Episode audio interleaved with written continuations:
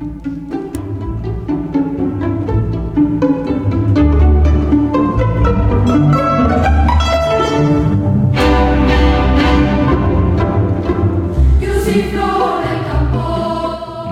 buenas tardes, son las 20.03, justo después de los aplausos de esta cuarentena que estamos viviendo.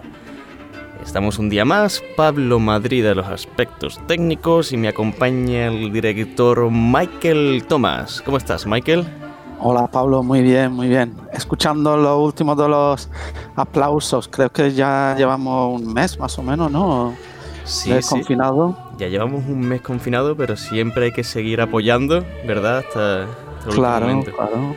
Intentamos además dar con los playlists de nuestros artistas invitados, dar algunas ideas, ¿no? De que se puede tocar en la radio, en, en lo que sea, ¿no? Para aliviar un poco el estrés del confinamiento. Hemos tenido también para aliviar un par de días de muchísima lluvia aquí en, en Andalucía, o por lo menos en Sevilla, donde estamos tú y yo, Pablo, y, Sí. Y ahora ha salido el sol. Y a ver si es buena señal, A ver si una buena señal de sí. una mejora. Pero sin duda esta lluvia purifica, deja el aire limpio, más limpio aún, ¿no? Porque con todo este parón la contaminación también ha descendido un montón, se respira Es aire verdad. fresco. Y mira, Michael, ahora estamos escuchando de fondo una canción que te resultará familiar, ¿no? Aparte de ser la cabecera de, de nuestro podcast, eh, ¿qué nos puedes decir de esta canción?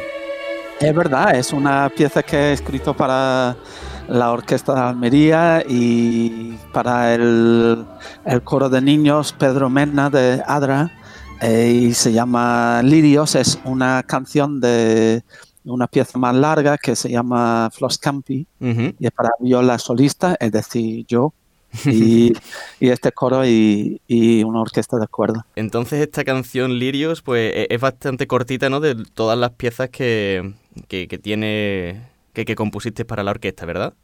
Claro, es una pieza más larga que se llama Flos Campi, tiene siete movimientos, pero este probablemente es el, el Lirios es probablemente el movimiento más corto.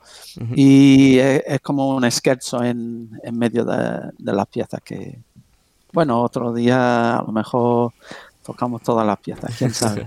Bien, pues Pero tenemos, hablando de, de mi composición, y yo siendo medio, en- medio inglés, tengo aquí, tenemos aquí un, un gran artista sevillano, pero triunfando en mi ex país, en, Exactamente. en Gran Bretaña. Y, y, y y- nuestro y invitado no en hoy violín o piano ni nada de eso, sino en saxofón. en saxofón, ni más ni menos. Tenemos hoy a Manu Brazos. Buenas, Manu ¿Qué tal. Manu? buenas, ¿me escucháis? Sí, perfectamente. ¿Cómo estás? Pues muy bien, hoy disfrutando de, de un poco de lluvia también en Londres para variar. Wow. ¿Qué tal el confinamiento allí, Manu? Pues, pues bien, ya llevamos una semanita menos que vosotros, llevamos tres semanas. Sí. Y, y bueno, a- acostumbrándonos y cuando nos hayamos acostumbrado ya esperemos que esté terminando esto.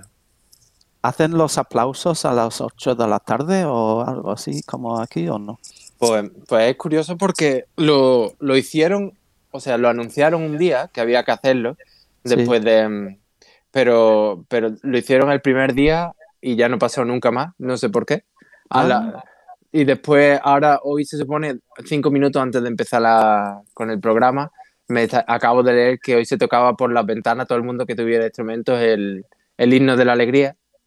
Pero, Ah, qué bonito. pero em, bueno, a lo mejor a lo mejor me da tiempo a llegar porque a las 8. No sé si me da tiempo a llegar. a Ah, claro, porque allí ahora son la- las 7 y, y 8 minutos, ¿no? Y, Son las claro, 7 no, las. 7 y Sí. y, y entonces vives en, en una calle con mucha música. ¿Hay muchos músicos de música clásica allí? O... Pues la, la verdad es que no lo sé. Creo, creo que no, pero lo que siempre se escucha es una, una cantante de ópera que todavía no he conocido.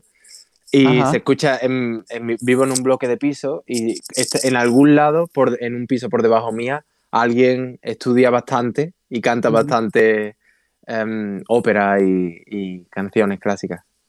¿En qué parte de Londres estáis? Pues eh, es- estoy en, en Surbiton, que está al sur, cerquita de Wimbledon, Claro, claro, sí, sí. eh, y de Bueno. Kingston, que también es un, un pueblo, pueblo muy bonito al sur de Londres, pegado al, al río, al, al Támesis. Y la verdad es que la zona, la zona es bastante bonita por aquí. Y, y aunque me haya, me haya quejado de que esté lloviendo, la verdad es que hemos tenido tres semanas sin, sin lluvia. Lo y cual con es, calor, ¿no? y También, con, o- y con mucho calor, y con mucho calor. Sí, sí, Wow. sí. Porque aquí todavía no, no ha empezado el calor fuerte. Estamos todavía, yo estoy todavía en Jersey todos los días. Oh. Bueno, soy friolero, pero- friolero, pero Aquí, aquí yo hablaba con, con mis padres, hice una, una videollamada antes de ayer, creo, y, y estaban ellos con, con chaqueta y, Sí. y yo en manga corta y en pantalón corto. Aquí estábamos a 24 grados por la tarde, o sea que bastante raro, pero, pero bueno, se agradece, claro. Y el virus, aparte, ¿cómo, cómo va el, el Brexit? Te- Te están tratando bien, ¿no? La BBC te invita y, y Britain Peers Young Artist Program te, te da apoyo y todo, pero como, como no eres de, de allí, ¿cómo, cómo va el, tema del Brexit? Bueno, ahora, ahora em, es difícil saberlo, porque ahora la verdad es que está todo para. Se le han dado tanto, tanto bombo durante tres años a eso. Y em, bueno, más de tres años, ¿no? Tres años y medio, así que llevaban ya desde que, desde que empezó todo. Ujú. Y, y ahora con esto del virus llevamos tres meses sin saber, sin saber nada del Brexit cuando, cuando en diciembre en teoría ya se corta todo, ya sea contrato, sin trato, co- como sea. Y, Ya, ya, ya, ya. Y- y no sabemos nada, nada de nada, lo cual da un poquito de miedo porque a saber cómo acabamos aquí. Es curioso porque han anunciado eso, ¿no? De que quieren el trabajo para los suyos, si es que existe un, ser realmente británico. porque- Inglés, claro. Claro, pero y ahora que hace falta, claro, ¿a quién tienen? Pues tienen a médico eh, portugués Sí. eh, ayudando a, a que se recupere el primer ministro del país, cosas así, ¿no? Y- Sí, sí, sí. Es, es- bastante irónico que, esté, que, que quieran eso cuando simplemente se han aprovechado de, de un sentimiento de, de, por lo que sea, de una época mala y, Sí. y han aprovechado y han dicho, por la culpa la tiene Europa, por la toma con Europa y porque conviene de muchas formas económicas, políticas, etcétera. Y, y, y, bueno, lo han tomado con eso y mucha gente pues ha seguido el rollo, simplemente llevado por, por supongo que por su situación de, de querer quejarse o querer cambiar algo sin saber lo que hacer. Y, Sí, sí. y, se, y se les ha ido de las manos, creo. Se les ha ido bastante de las manos. Ya, ya, ya. Pero y eso del, del Britain Peers Young Artist Program, eso es importante allí, ¿no? Y yo, yo estaba también en este programa al Ah, sí. principio de... Sí, sí, sí, con mi cuarteto, ¿no? Y, Ah, sí, sí. y, y- y eso vino después de tu tiempo en el Royal College de Música allí, ¿o...? No, eso vino, em, eso ya pasó hace dos, el verano pasado, no, el otro verano, o sea, hace Ajá. casi dos años. Y mm, estaba estudiando todavía, acababa de terminar mi, el, el máster que hice. Después de, de eso, Sí, hice un, un curso de Artist Diploma, que es un, un año más en el Royal College. sí, Y, y, bueno, eché los papeles, hice las audiciones para, para Britain Peers. Y sí es verdad que em, yo entré en la sección de, de orquesta, que es la primera vez que tenían un saso, que era muy, muy curioso. sí, sí. Y, y- pero sí tienen, tienen música de cámara y tienen eh, seminarios de música contemporánea. Eh, la verdad es que hacen muchísimas, muchísimas cosas y todas de, de primer nivel porque los grupos de cámara que van son increíbles. La orquesta que formamos ahí fue increíble, vamos, yo de las mejores experiencias que he tenido nunca. Y, y estaba la directora que vino fue Marin Alsop. Estuvimos una semana. con Madre ella. mía, Una semana. la gran Marina Alsop, madre Sí, mía. sí, sí, sí. Y es incre- increíble, increíble. Qué, Fue una, qué bien. una experiencia brutal. Y estuvimos tocando Romeo y Julieta, que tiene saso, tiene saso tenor. Claro, claro. Y, y bueno, era un poco imponente tenerla a ella ahí enfrente. Wow. Mm, pero ¿Y había... has tan- hablado con ella y todo, no? Sí, sí. Tuvimos, tuvimos la oportunidad de tener varias, varias entrevistas con ella por secciones y hablábamos y podíamos preguntar cosas y teníamos, em, al final coincidíamos al final de los días y, y la verdad es que tanto como persona, como músico ya se sabe que es increíble, pero como persona igual. Qué bien. Sí. Y con la London Sinfonietta también has trabajado, ¿no? Y, Sí, eso fue, eso fue nada más, nada más llegar a Londres, que, bueno, yo dije, esta oportunidad hay que aprovecharla al máximo, y me, me- lo que hice fue buscar todo el mundo que iba conociendo que, que hubiera tenido algo de, de éxito en el Royal College de alguna forma, todos los alumnos que había, y buscarle el- en sus biografías de, de los datos de college, y, y ver, ver qué concursos habían hecho, qué pruebas habían hecho, y me puse a hacer, a hacer todo. Ese, ese primer año y el segundo año que tuve cuando llegué aquí me volví loco y empecé a echar papeles a todos lados em, y, y no sé cuántas pruebas, pero había semanas que tenía dos, tres audiciones seguidas en la semana siguiente otra, la semana siguiente otra y al final pues esa ha sido mi forma de, de poder, de poder conseguir algunas cosas buenas como, como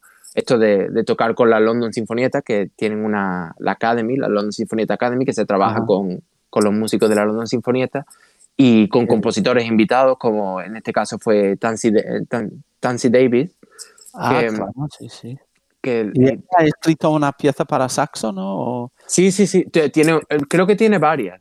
Pero el- la que tocamos nosotros fue un, un concierto para saxofón solista y, y la London Sinfonietta.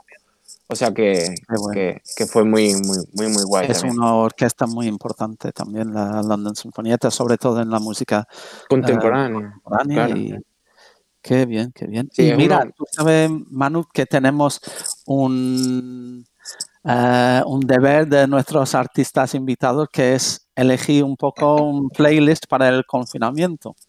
Ujú. ¿Tiene, tú, tú tienes la primera pieza? ¿Podría decir Sí, pues, que vamos a escuchar? pues em, la primera pieza que he pensado es una, es una obra, una, un movimiento de una obra bastante corto, son, creo que son dos minutos o, o poco más. Y, y es una pieza de Shostakovich, eh, escrita para, para dos violines y piano, se llama Cinco piezas para dos violines y piano y vamos a tocar, va, vamos, elegí la primera, que es el preludio, y es una pieza preciosa que no, no conocía hasta, hasta hace un año y, o dos años. Y, y tuve la suerte de, de- di un recital conjunto debido a uno de los, de los premios que gané, que era de, con The Tillet Trust, em, eh, con María Gilicer, que es una violinista española rumana, medio medio, y vive Ajá. aquí y estudió en el Royal College, y es lo más top de lo más top que hay, que es buenísima. Wow. Y, mm, y, y te- eh, tocábamos un recital compartido y la mitad, la mitad cada uno y terminábamos juntos. Y elegimos tocar este, este trío con, con mi pianista y fue, eh, fue un concierto en King's Place, que es un auditorio precioso también en, al lado Ay, de King's Cross. sí, sí. Y, nada, fue disfrutar como un niño chico tocando esta pieza que es un, es un caramelito de, de- para, para disfrutarlo al final de un concierto o, y, y- y ya está. Por eso quería que lo escucharais un poco también. Qué bonito. Vamos a escucharlo.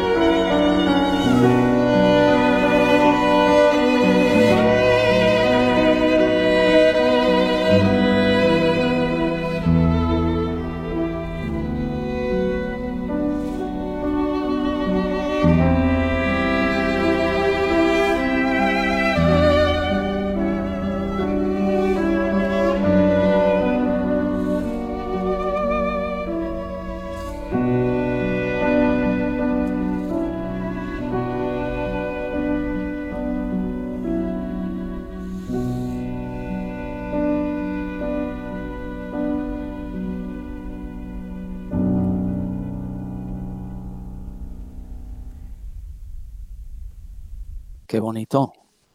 Eh, ¿Cómo se, cómo se nota que Shostakovich, igual que, por ejemplo, Mahler, cogía alguna inspiración que otra de la música de, de café, ¿no? De, sí, sí, sí, sí. es muy, muy bonito, muy... Es una, es una pieza preciosa y em, estaba leyendo que, em, que, la, que originalmente era eh, esta, mu- la que, lo que es la música era para, para una película de, de cine ruso que, que no me acuerdo ahora mismo el nombre, Ajá. pero, pero o sea que- escribió banda sonora, ¿no? Y todo.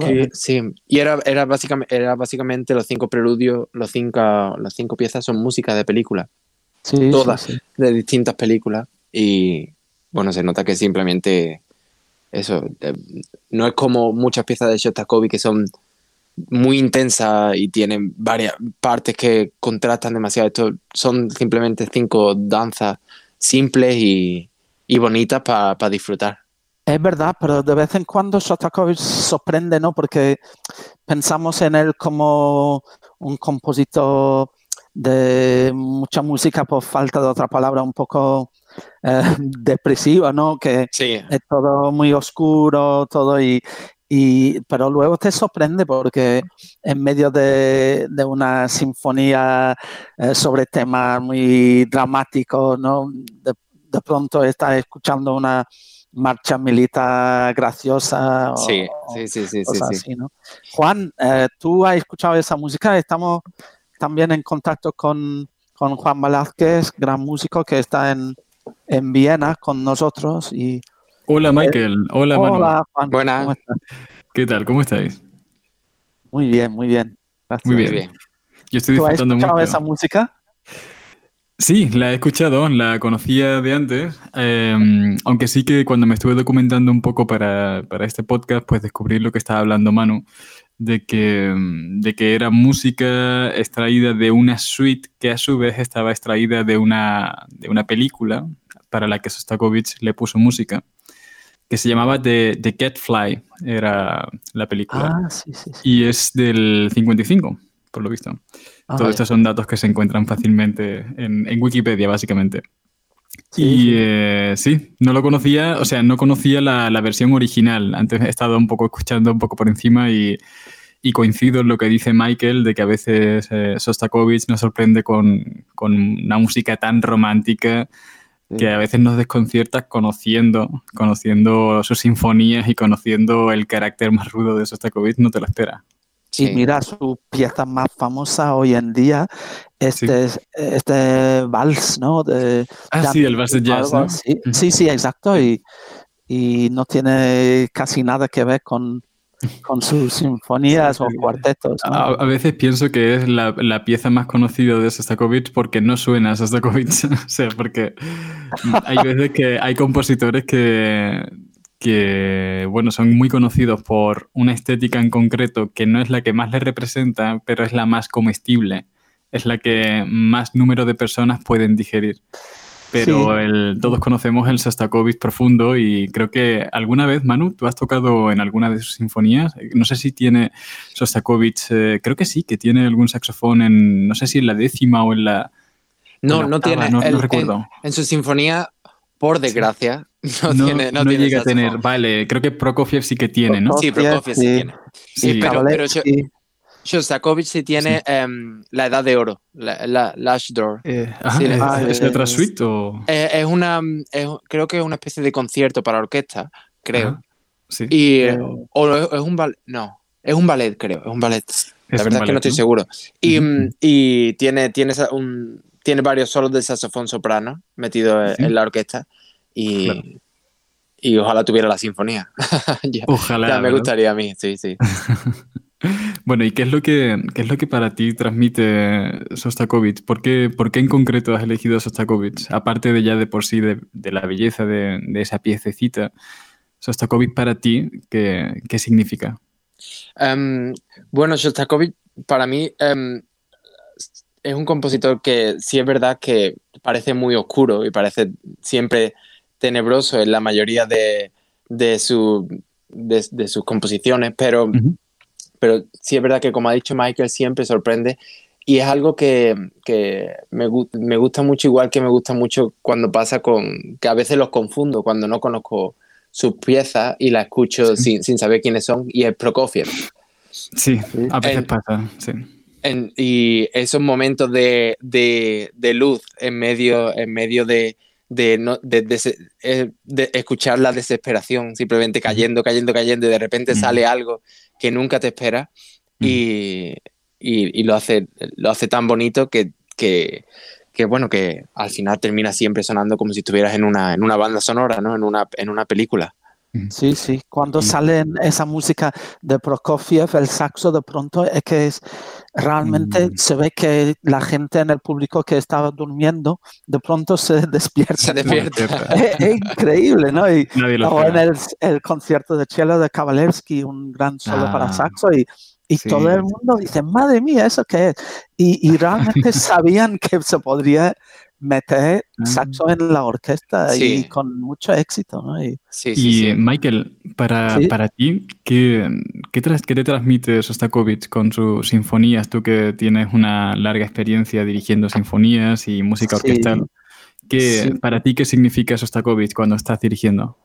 Bueno, más de mi experiencia en Sostakovich ha sido de, de los cuartetos, porque he grabado los todos los 15 cuartetos y, son más bien, sí, sí, son un diario muy personal de él porque los, las sinfonías tenían que ser mucho más público porque estaban todos los de, de KGB allí en primera fila, ¿no? Cuando en, los conciertos de los cuartetos no había nadie allí de, las autoridades, ¿no? Entonces en sus sinfonías tiene que ver que algunas veces incluso en la la famosísima Quinta Sinfonía, que él está hasta cierto punto escribiendo cosas que sabe que van a caer bien a, esa gente en la autoridad, ¿no? Tenía que hacerlo, ¿no? Sí, tenía que hacerlo, pero a la vez cuando pone algún scherzo allí, como en la Sexta Sinfonía, o bueno, varios momentos, en los cuartetos también, varios momentos en que da la impresión de que puede ser que está, se está riendo ¿no? del régimen allí. Y dicho eso, no sirve en absoluto, creo, interpretar eh, sus piezas así. He visto algunos que, lo hacen eh, en esos momentos, como la, cita Guillermo Tell en la, en la Sinfonía número, número 15, eh, que lo hacen en plan sarcástico, no. La, música va en, este plan, pero no se puede dirigir o tocar, tocar esa música así, porque es como un, humorista que antes de, terminar su chiste empieza a reírse, ¿no? Es que solo se puede vender bien esos momentos de medio sarcasmo si son, son así, ¿no? De ironía, em, con toda tu honestidad. En ese momento, Shostakovich realmente brilla, ¿no? Pero si no, Eh, sí, algo mm, antes que me, comentabas, Manu, sobre que a menudo te cuesta distinguir en determinados momentos la música de Prokofiev y la música de Sostakovich. Sí, que es cierto que al final, para mí, eh, Prokofiev tenía un talento que Sostakovich no tenía y viceversa. Y es que Prokofiev para mí eh, tiene mucho más sentido del humor. Es decir, tiene mucho más talento haciendo broma musical y haciendo, generando atmósferas cómicas y ridículas. Sostakovich me parece que, sin embargo, creo que tiene un mayor talento siendo brutalmente honesto. O sea que creo que cuando yo escucho sus sinfonías, lo que me hace temblar escuchándolas es el peso tan brutal de su honestidad en la música. Es capaz de, de recrearte la atmósfera más tenebre y más tétrica de su, de su mente sin, sin cortarse un pelo. Y eso pesa como una losa de, plomo. Eh, es brutal. Creo que hay, hay, hay, un algo en Prokofiev de haber eh, visto la vida fuera de la Unión Soviética, habiendo vivido en, en Francia, ¿no? Y, y la unión entre Francia y, y Rusia ¿no? durante una época. Manu, ¿es casualidad que dos de las piezas más, digamos, más tocadas por los, saxofonistas en la música clásica son de Debussy, el francés Debussy y el, ruso Glasunov? bueno, yo creo que eh, los dos tuvieron una... Eh, coincidieron en la misma época en la que se crea la primera, la primera bueno, se establece la primera escuela oficial de saxofón en, el mundo, que fue en París, y, fue Marcel Moule, que em, creo que a principios del siglo XX, cuando, cuando se establece como profesor oficial en el Conservatorio de París. Y seguramente los dos pasaron por, por allí en algún momento y fue el único sitio donde lo pudieron descubrir. El, de los primeros que, le hizo promoción al saxofón, aunque después no lo usó tanto, o no lo usó apenas, fue, fue Héctor Berlioz. Y, yo creo que en algún momento, tanto Glazunov, que sí, que sí, él sí sé que, fue directamente al Conservatorio de París y allí escuchó el saxofón, como Debussy, que seguramente pasó lo mismo. Lo que yo no sé es Prokofiev, ¿en qué momento lo pudo escuchar para atreverse a meterlo en una en, sus piezas, en piezas como, como Romeo y Julieta, por ejemplo, o Teniente yeah, que son varias de sus piezas más, conocidas también. Bueno, creo recordar que Prokofiev vivió durante una etapa también en Estados Unidos, ¿no? Mm. Eh, ah, no, puede ser. Creo que sí, no estoy del todo seguro, perdonad si, si, lo recuerdo con imprecisión, pero creo recordar que vivió durante una etapa en Estados Unidos, aparte de en Francia, como, como antes dijo Michael, y, em, y puede ser que fuera en esta etapa cuando descubriera el saxofón a través del jazz y de, de la música tradicional estadounidense y que eso lo fuera metiendo poco a poco en su música. Sí, tiene sentido. A lo que es muy eh, es curioso que, que, Prokofiev, una de sus mm, composiciones más famosas es, Sinfonía de, Jazz y, no es jazz lo que estamos escuchando. Sino que él, él eh, bueno, quizás eh, conoció el jazz y después lo adaptó a, su quizá su, lo que era la música de calle rusa o algo así, y lo, eso dijo, pues esto es jazz aquí. Y como nadie sabe tampoco lo que va a ser jazz o lo que no va a ser, pues esto va a ser el, la sinfonía, sinfonía de jazz. Y, y, y, eso luego es lo que se hizo famoso por simplemente ser música popular, aunque no tuviera que ver con el jazz realmente, creo yo. Eh, y Manu, una pregunta relacionada con esto que imagino que te habrán hecho muchas veces, pero gran parte de, de los oyentes no sabrán tanta coincidencia en este tema y es que el saxofón suele estar asociado a la música de jazz o la mayoría de la gente lo tiene asociado de esa forma. Sin embargo, tú sueles interpretar pues música clásica o música de, estética clásica dentro del saxofón que es una técnica completamente diferente a la del jazz en muchos sentidos, ¿verdad? Sí, em, igual que el que em, bueno, el, saxofón es un instrumento típico del, del jazz junto con bueno, posiblemente sea el más, el más conocido. Antes, antes, era el clarinete, pero cuando se, se inventó el saxo, em, el, primer, primero estuvo en las bandas militares y luego viajó a América y, ahí, por, debido a que era mucho más fácil de tocar que el clarinete a nivel amateur eh, y más rápido, era fácil tocar más rápido, se, el jazz lo adoptó rápidamente y se convirtió en el, en el, en, el faro de, de, esa música. y, y, sí es verdad que muchos compositores, gracias al jazz, escucharon este instrumento y decidieron abrirle las puertas y ver, y ver qué pasaban, porque al final era, era un experimento con un instrumento nuevo que no se sabe cómo funciona y, era arriesgarse. por eso es una pena que no tenemos tanto repertorio de, de, esa época, aunque coincidíamos con, con compositores grandes. La verdad es que es un, es un, instrumento, el saxofón, que a mí siempre me ha fascinado. Me parece, bueno, me parece precioso, ya no solo por el sonido, sino por su estética, su funcionamiento y porque fusiona, creo que, varios mundos en uno. Y eh, de hecho, hasta, hasta hace poco tiempo, he estado dudando de si es un instrumento de viento o un instrumento de percusión. ¿Percusión? ¿sí? de, viento percutido. No sé por qué. Eh, eso es algo que me lo llevo pensando desde hace un tiempo con ciertos instrumentos. ¿A qué te refieres con percusión? Viento ah, percutido. O sea, me refiero que es, eh, es, un, es, un, instrumento de viento que sin embargo, claro, mediante el sistema, eh, el sistema mecánico por el que se acciona, eh, por cómo tapa los orificios y por cómo controla el sonido, casi me parece que tiene más relación con la percusión que con un instrumento como por ejemplo puede ser una, un trombón, eh, por poner un, un, ejemplo. Sí, sí, sí.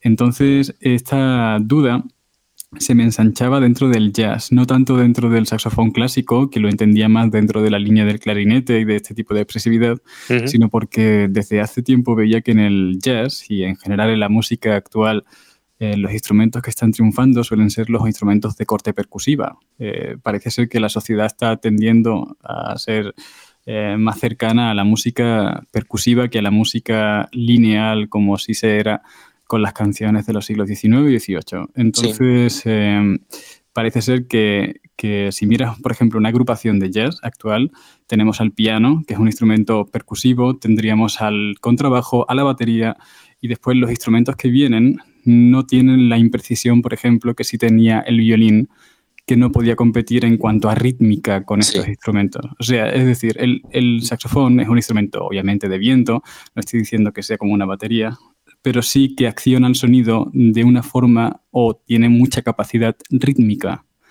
Imagino que en la música contemporánea tú podrás ver eso también, la experimentación rítmica que se puede hacer con un saxofón es brutal. Sí, sí, sí. Yo creo que, sobre todo como tú has dicho, en la, música popular siempre se tiende a, a, bueno, a, lo popular, ¿no? a lo que más se acerca a la gente. Y, es imposible eh, suplir esa esa necesidad rítmica que, tenemos todos de cuando escuchas unos tambores, cuando escuchas un, em, ese ritmo básico, ¿no? Esos ritmos africanos que, aunque no tenemos por qué ser africanos y te llegan igualmente, esa, tiene una profundidad y es simplemente ritmo, ritmo repetitivo, ritmo repetitivo. Y tiene esa, esas cosas de que va en nuestros genes que, que te llega simplemente sin saber por qué. Y, y quizás es por eso que, que, se tienda a, Bueno, no es que se tienda, siempre, supongo que siempre se ha hecho, pero que se meta cada vez más percusión cuando, se, cuando es tan fácil eh, que, la, que le llegue a la gente, ¿no? que, le, que todo el mundo sienta esos ritmos y esa, esa fuerza que se siente simplemente escuchando un, ritmo repetitivo o, unos tambores o, algo, algo así tan básico como parece.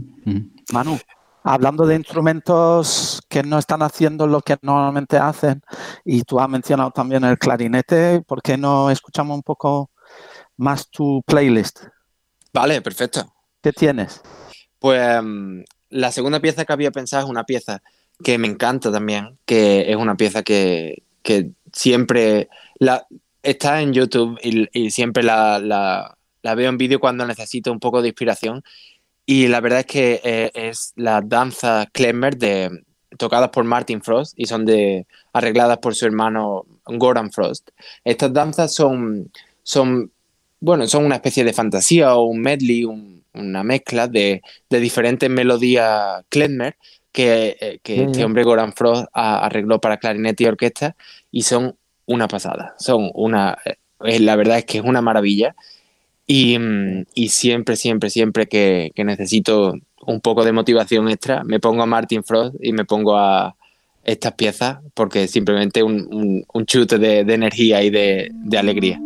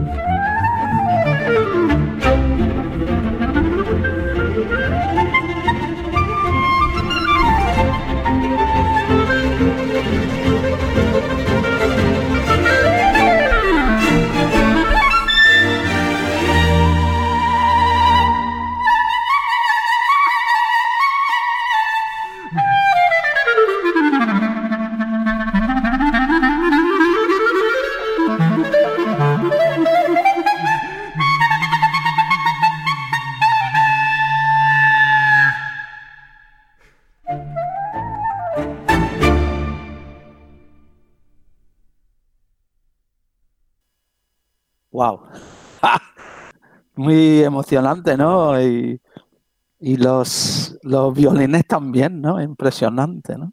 Todo este estacato, ¿no? Y Manu, ¿qué es eh? ¿Es una manera de tocar o es música judía, ¿no? Y en, clarinete es tocar con, más vibrato o qué?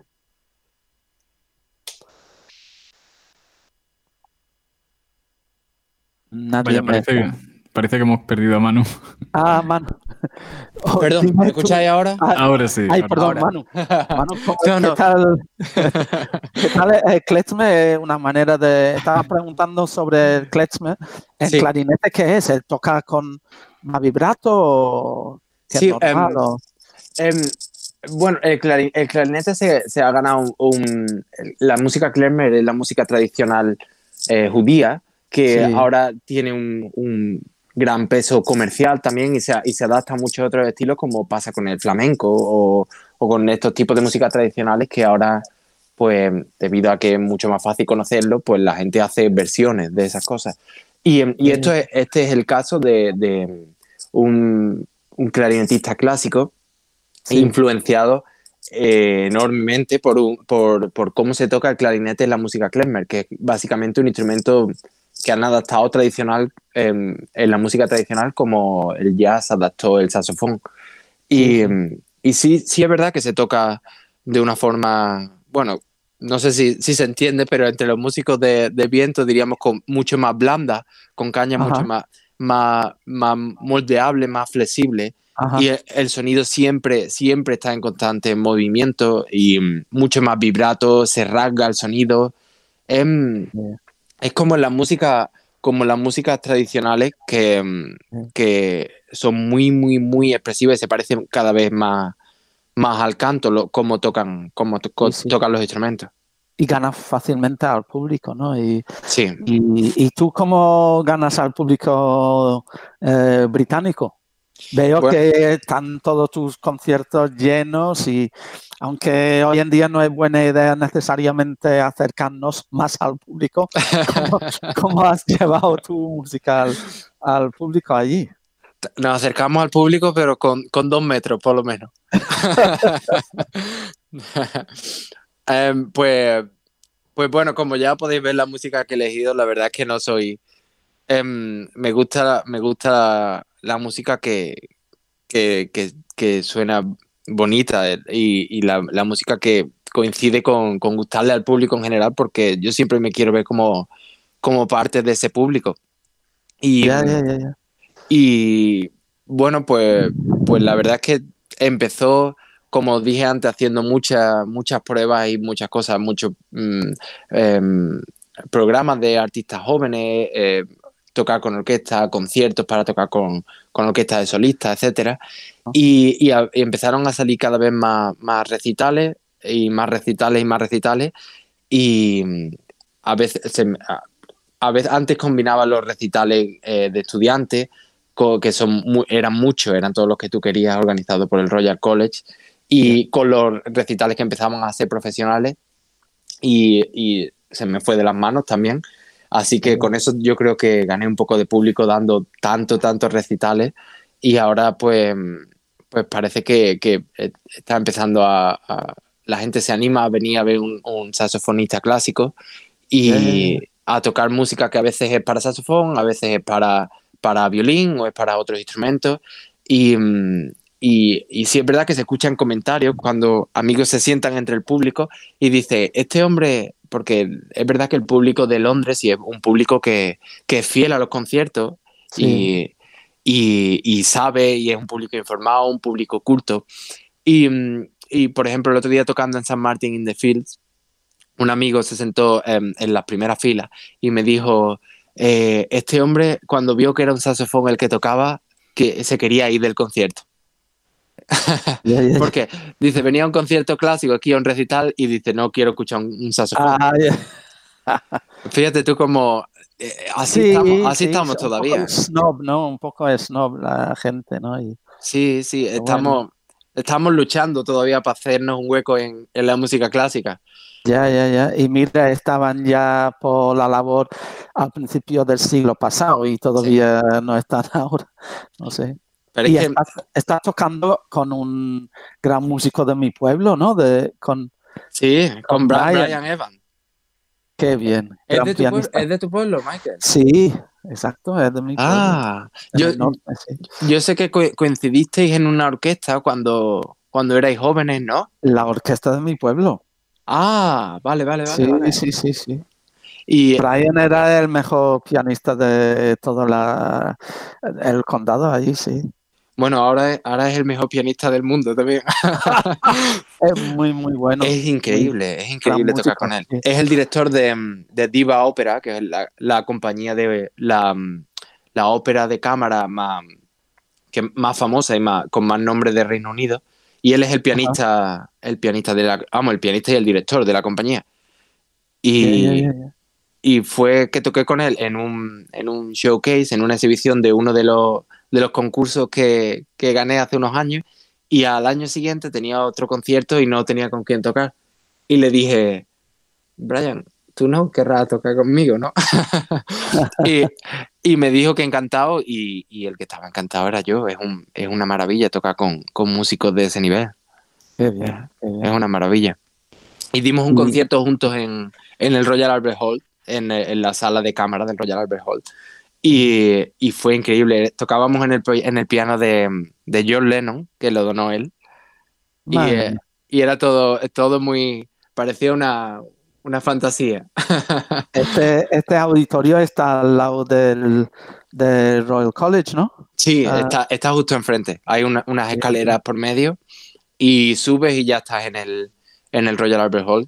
Es una inspiración desde la cabina de estudio, ¿no? Ver el auditorio allí. Sí, todavía me acuerdo cuando, cuando estudiábamos allí y, a- y a- hubo, había gente que estudiaba con las ventanas abiertas y se escuchaba en toda la calle, ¿no?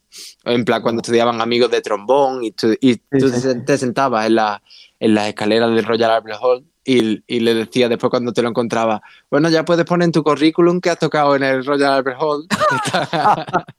Por lo menos se escuchaba desde ahí. ¿Y tú, Juan, estás al lado del Musikverein allí en Viena o no? No, yo estoy al lado de Schönbrunn, que es un parque muy bonito, que tiene Ah, un sí. palacio, Y hacen pero conciertos allí, ¿no? sí, hacen un pedazo de concierto en verano que se llena, bueno, yo creo que miles de personas escuchando clásica, porque Wow. da un concierto gratuito la Filarmónica de Viena en los jardines del, del Palacio de Schönbrunn. Y eso es lo más cerca que estoy de algo parecido a un, a un teatro aquí, porque Musikverein está en el centro-centro y, vamos, es precioso, pero está a un buen pateo. Entonces, al final, sí, sí, vivo más a las afueras. Bueno, un parque, un parque bonito nunca está mal tampoco, ¿eh? Nunca está mal. y de hecho, Manu, eh, algo que me llamaba la atención, ahora que antes estuviste hablando de que a veces en, ocasiones en, ocasiones en los conciertos que dabas eh, solías tocar música de otros instrumentos también, aparte de saxofón, es que eh, para las piezas que nos has propuesto hoy, eh, varias veces, bueno, la primera y creo que esta última también que nos vas a proponer, eh, es para violín, ¿no? O está hecha, pensada para ser Sí. interpretada con un violín. Eh, ¿Por qué esa predilección que tienes hacia el violín? ¿Te viene de, de alguna parte o simplemente tienes Ah, predilección por ese sonido? Ah, eso iba, eso iba a pillar, ¿eh? a ver, pero tampoco mucho. No, no, no. Es que, bueno, Ma- Michael y, y Juan, vosotros sabéis que mi novia toca el violín. Sí, sí, sí. ¿Y cómo Sí. toca, madre mía? Sí. Claudia. Claudia Gallardo, ¿no? Fantástico. Sí, sí, sí. Aquí, aquí estaba, no sé si la habéis escuchado un poquillo, pero estaba estudiando antes. No, espero, espero que no se haya metido mucho. Pero mm, em, no, la verdad es que la predilección me viene de. mm, no sé, la- es curioso, pero yo nunca escucho música para saxofón. es, es curioso, pero nunca, nunca, nunca escucho. Em, no sé, no sé por qué, nunca lo he hecho y, y- y la- bueno, cuando tengo que escuchar una versión de algo para conocerlo o lo que sea así, Sí. pero no me pongo a escuchar un disco de saxofón. Y, y- y no lo sé, quizás eso también ha influ- influenciado mi forma de tocar, como pensar eh, en, en que simplemente estoy tocando un instrumento como puede ser un, un violín, un Claro. cello o un clarinete o cualquier otro instrumento idea. Sin duda. que no, que no, bueno, por supuesto he pensado mucho en la técnica y en cómo tocar el instrumento como, como instrumento, que hay que hacerlo, pero un- una vez que una vez que más o menos la técnica está dominada y se ha hecho un gran trabajo de eso, eh, se pasa a, a- a escuchar, a tocar lo que quieres escuchar simplemente, creo. Algo parecido me pasa a mí también con el... Bueno, yo soy violinista, te-. Michael lo sabe desde, desde pequeño, pero mi paraíso particular está en el piano. Y eh, Mm. la mayoría de las veces que escucho música siempre es música para piano. Y, para mí es- ese es mi Edén. Así que... Es curioso porque que cuando estoy trabajando con em, cantantes de todo tipo, muchas veces me llaman antes y di- o le llamo, digo, vamos a hacer un ensayo, ¿no? De, antes de estar con la orquesta, ¿no? De no sé qué pieza, ¿no? Y dicen, ah, no, no hace falta porque yo hago la- lo mismo que Esperanza Fernández o yo hago lo mismo que Teresa Berga- Berganza. Y digo, ¿cómo? Es que un, un- a lo mejor un violinista lo haría, pero nunca diríamos que estamos copiando, digamos, una Directamente a otra. Eso, eso no me lo esperaba yo, ¿eh? Ya, ya, Pues-. Que dijeran eso. Si os parece, Sí, chicos, sí, ya, que verdad, ¿eh? Ya que estábamos hablando de. Ya que estás, ha salido este tema, ¿qué os parece si, si introducimos a la tercera canción, eh, la, el tercer- la tercera obra en este caso, que es eh, una canción que se llama Estrellita, creo recordar, ¿no? Es eh, de, de Manuel Ponce, un compositor Manuel Ponce. mexicano. Y vamos a escuchar, creo que la adaptación del violinista Heifetz, ¿no? Sí, eh, fue. mm, Bueno, en, en el ámbito clásico fue Heifetz quien lo popularizó con su, con su adaptación eh, para, para violín y, y piano.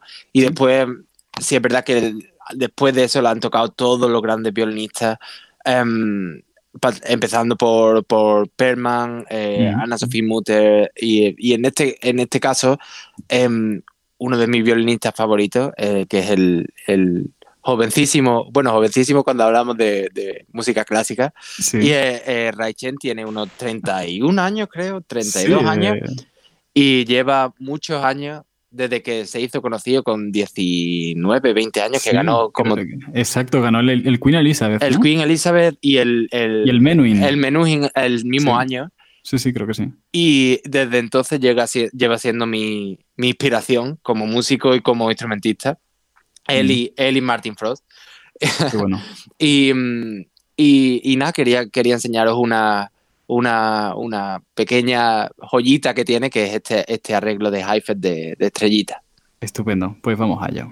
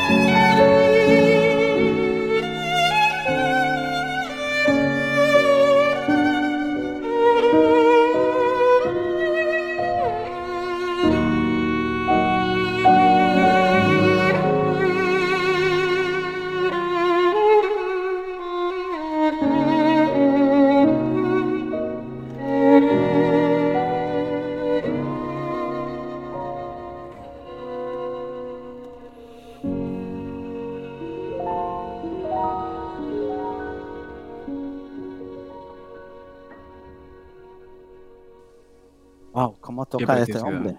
Y en sol, sol bemol, ¿no? O en fa sostenido. O tenía su violín en, en 413, ¿no? Para música eso, barroca. Eso lo sabes tú que tienes oído absoluto, Michael.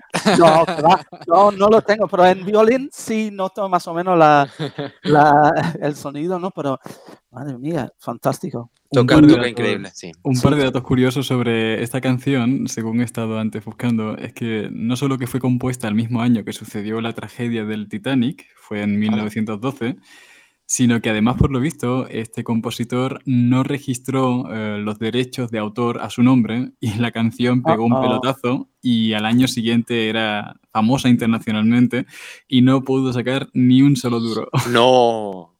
sí, tuvo un error a la hora de registrarla y no la pudo registrar correctamente. Qué desastre. Total, total. Bueno. Manu, eh, ambiciones para el futuro, volver a, tu Andalucía o, seguir haciendo giras por Gran Bretaña y el resto del mundo? Bueno, eh. mi, mi, primera ambición es poder acercarme más de dos metros a la gente para, para, los próximos meses. Y, y, en el ámbito musical, que la verdad es que ahora mismo, no sé, eh, está todo tan desconectado, está todo tan desconectado que es muy difícil hacerse a la idea de, de volver a la normalidad y de tener la, la tener ambiciones cuando ni siquiera puedes tocar delante de un, de un público ahora mismo. y mm, bueno, pues seguí, yo creo que, que seguiré por aquí dando conciertos, esperemos que, que, vaya a más y a mejor y, y que y, a seguir moviéndome poco a poco y a ver a dónde llega la cosa. Pues tienes que venir a hacer más conciertos aquí. Así te podemos escuchar más. Muchísimas gracias. Ya, ojalá, yo siempre encantado de volver, claro. Y mira, el próximo, el próximo programa lo hacemos en inglés, ¿vale? El, martes, porque tiene muchos fans allí que han pedido que hagamos el programa en inglés para entenderlo y, y intentamos hacer otras preguntas. para pillarte. Muy bien, A, ver, a, ver, si se responde o no. Pues con estos planes de futuro, chicos, nos vamos despidiendo. Eh, muchísimas gracias Manu por estar hoy con nosotros. Eh, ha sido muy interesante la entrevista y ya sabemos que el, el próximo día vamos a tener la versión en inglés. Juan, Michael, Michael, sobre todo tú, ve preparándote el idioma, ¿vale? Que lo tienes un poquito Vale, vale. Muchísimas gracias. Muchas gracias a todos. gracias a vosotros. Gracias, Pablo. Gracias, Juan.